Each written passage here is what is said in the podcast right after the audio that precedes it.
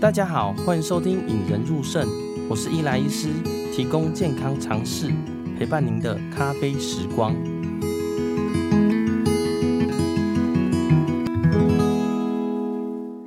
今年过年蛮早的啦，这个礼拜呢就是除夕跟初一了啦。啊，不知道大家在过年的时候想要做些什么呢？在这边呢，先跟大家预祝一下新年快乐啦！哦，兔年行大运。今年过年呢，大家回家不知道想要做什么啦。嗯，有些人是回老家跟家人吃饭团圆啦。那有些人会趁着过年的时候放假、放长假的时候，跟朋友们出去唱卡拉 OK，哦，吃大餐或做自己大家觉得很想做的事情。那当然，有些人呢，就是会跟亲友，哦，许久不见的亲友聊天、泡茶、喝茶，甚至呢，有些人会觉得，哎，这一段是一个难得的长假，自己看场电影，翻翻自己想要的书。不知道你过年想要做什么呢？好，那这一集呢，是为了一些过年一些肾友所做的一个小节目啦。哦，这一集呢，会跟大家分享说，诶，假如你是肾脏病的患者，或者你是洗肾的患者，或者你的团员的家人朋友们呢，是肾脏病的人呢，应该要注意些什么？我们大家一起来听听吧。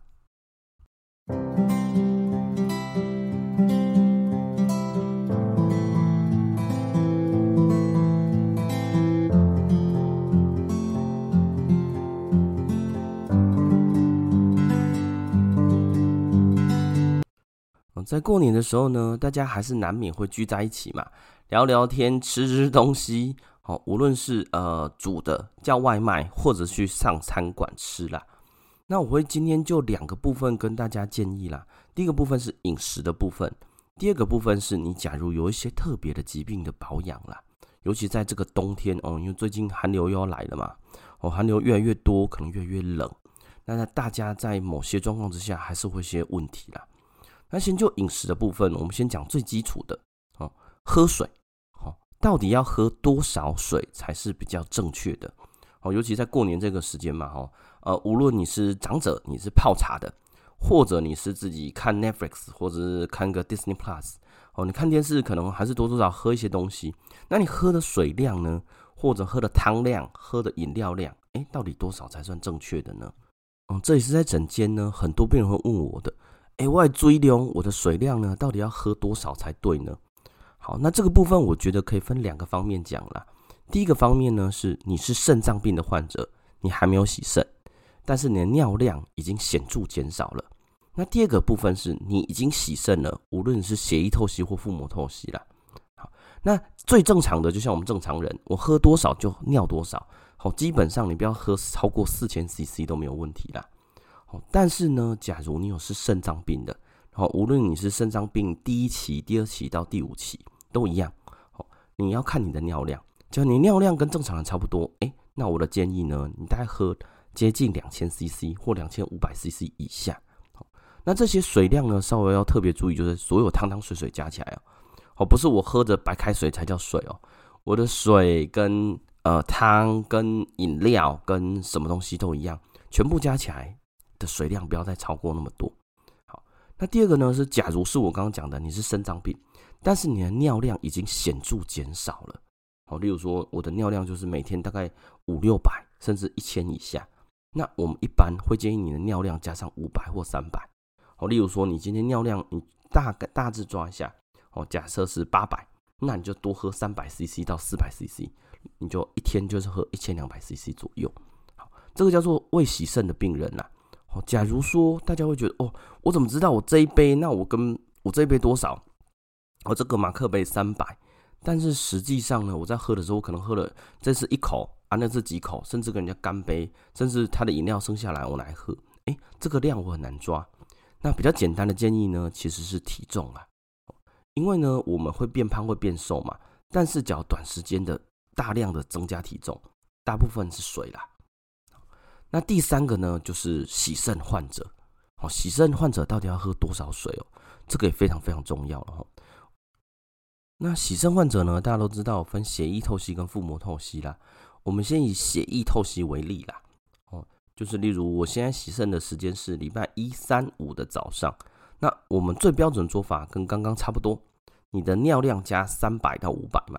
那洗肾患者当然，因为他尿量几乎很少，所以大概可以五百到八百。也就说，假如说你现在一滴尿都没有，你大概最多最多只能一天喝到八百 CC 啦。那腹膜透析的病人呢，因为他们会比较呃温和的洗出来，所以呢，我们一般还是建议大概一千出头最多。好那无论是哪一种患者呢，你是肾脏病啊，呃洗肾啊，还是说你是心脏病或其他疾病，都一样。假如呢，在喝水的过程之中，或者说其他的时间里面，你发现你的脚有水肿，甚至你走路会开始喘，就是有肺水肿的迹象，这个时候你喝水量就要有意识的变少。哦，这个非这一点非常重要哦，因为呃往年呃只要春节的过程中，因为大部分的病人呢，其实都会想要不要来医院洗肾，所以他会尽量把他的洗肾班调离除夕初一这两天。哦，但是偏偏洗肾除夕初一是大家饮食量最大、最难以控制的时候了，所以常常我们常常除夕夜或者是初一就被叫出来帮这些患者洗肾啊。所以大家可能要注意哦，在这一段过程之中，呃，除夕初一或春节，你的饮水量一定要特别注意哦，要以刚刚讲的依规，基本上就是你的尿量加三百到五百会最好。好，那第二个部分呢，就是。哎，在饮食除了喝水以外，还有很多东西啦。最重要的就是你的高钾高磷的食物要少吃。好，那高钾高磷呢？以现最近呃天气冷为例，最明显的就是哎火锅哦。大家像我自己也很爱吃火锅啦哈，因为天气冷哇，吃那个火锅哇，喝一口汤真的是全身都暖起来了。而且大家一面聊天一面喝汤，真的很棒。但是呢，其实火锅的汤是最不建议的。第一个是它有很多的水分嘛，第二个是因为大家知道，我们之前有跟大家分享过吼，我们的细胞内有很多钾跟磷，大家有兴趣可以再回去听我讲钾离子那一集啦。我们的细胞外就是我们的血液，细胞内里面其实最多的钾跟磷。那我们血液中的钾跟磷其实量并不多，哦什么时候才会多？你细胞都被死光光的时候，哦，细胞被破坏，好，例如你把它丢到火锅里面去煮。无论是哪种细胞啦，哈，比如肌肉细胞啊、非肌肉细胞都一样，细胞挂了以后，它就会把细胞内的钾跟磷都释放出来，释放到哪里？释放到我们的汤里面了。所以呢，你在吃火锅，大家说，哎、欸，我都没吃啥，我都没有吃东西，为什么钾跟磷都爆表？这个时候呢，我就询问说，欸，你有没有喝汤？因为汤里面的钾跟磷都是标准高的啦。那另另外就是大家会呃常常说，哎、我这个时候来喝一个。呃，什么茶茶茶，哦，呃，什么东西泡的茶，好，例如说，嗯，把一些中药材加进去炖炖补的，或是把一些东西放进去的炖补的茶，哦，但因为有些关系，我没办法讲出那个茶的名字，哦，那这些茶呢，基本上也是，虽然动物性的细胞死掉也会释出甲跟磷，哎，植物性的细胞也是一样哦，只是它释出的量可能没像动物性那么多。所以，当你把某些药材或某些植物丢到里面去煮的时候，其实你煮出来的茶，就是它的跟我们火锅的汤很类似，都是细胞内的东西啦。所以大家在吃这些东西的时候，特别要注意啦。所以在饮食部分呢，我会建议两个大家可能要注意的简单原则：第一个是水分的补充，好，那第二个是高钾高磷，尤其是火锅的汤，这个要特别注意啦。那第二大部分呢，就是疾病的预防了哈，因为大家都知道，我们肾脏病其实很危险，或者说非肾脏病当然也很危险啦。在这一段冬天的时候，天气骤冷或很冷的时候，呃，你无论是你在家里热热的，你出去吹到寒风，或者根本就是你这你家中就已经很很冷的，那你要特别注意什么啦？呃，我这边大概提出三点，大概要注意啦。第一个部分是注意保暖。哦，大家可能会觉得，哎，怎么这么老生常谈呢？注意保暖哦。其实保暖对于肾脏病患者非常非常重要哦。嗯，因为我们肾脏病患者呢，多多少少一些周边血管的问题啦。哦，所谓周边血管问题，就是大家俗称的循环不好，哦，循环不好，哦，血液从心脏到我们周边去，哎，血管比较差。哦，大家有兴趣的话，可以看回到我们第六十三集啦。我那一集有找心脏血管科的张玉成医师来跟我们聊周边血管疾病啦。哦，这一群人呢，肾脏病的患者多多少少这个问题，但他周边呢，真的比较容易发冷。哦，大家只要去摸，就是大家呃有小朋友或有老人都一样，去摸他的哎呃脖子后面，哎可能都热热的哦，可是他四肢真的是有点冰冷。哦，冰冷会怎样？冰冷会代表他的周边血管的灌流比较不足啦。这个时候会发生什么事情呢？很容易，很容易。第一个是他的手脚碰到不知道流血，像我们糖尿病有些糖尿病足嘛，哦，只要稍微一点伤口就还能愈合。第二个部分是他撞到的时候，他很难血管里面因为很不好嘛，所以白血球无法，我们的免疫系统无法有效到达他受伤的地方，所以很容易就感染了啦。第三个部分，因为保暖，假如你没有保暖的话，他整个身体心脏血管负担会变得很严重，因为大家都知道热胀冷缩嘛。热胀冷缩，冷缩的时候呢，我们的血管会收缩，那原本比较差的血管就会变得更差。哦，本来路就很小条，你再缩一点点，哇，你这个血流就真的过不去了。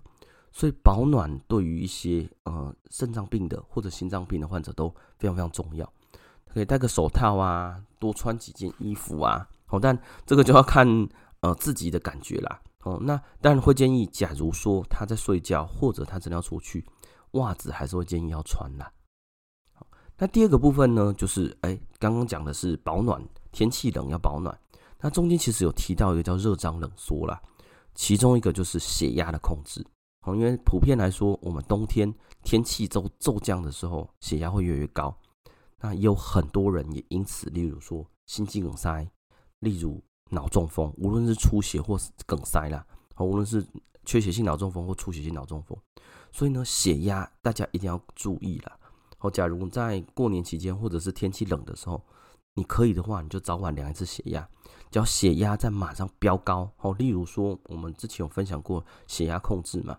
哦，如果你的血压都大于一百四甚至一百五以上，哎，这个是不大可接受的。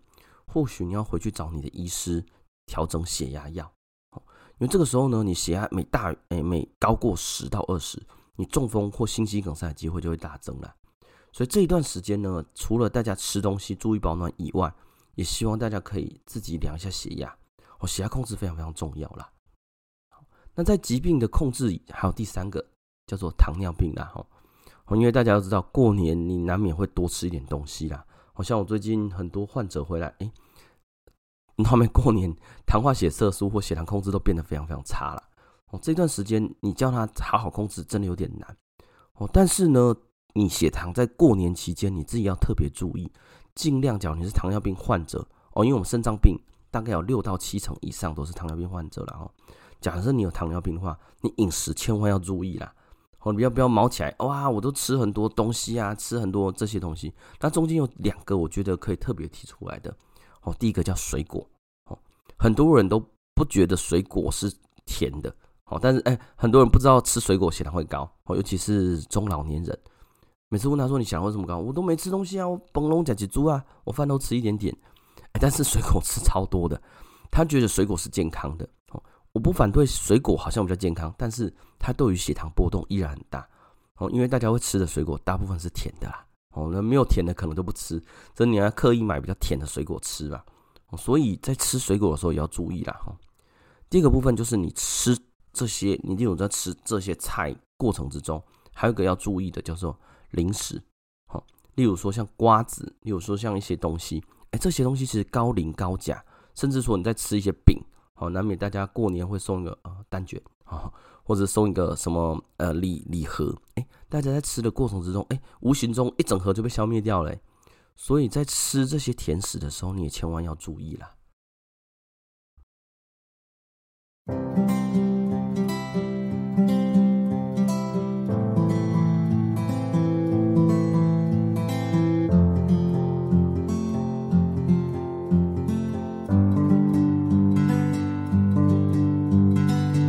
这一集呢是春节特别节目啦，在为大家春节之前呢提醒一些小小事项啦。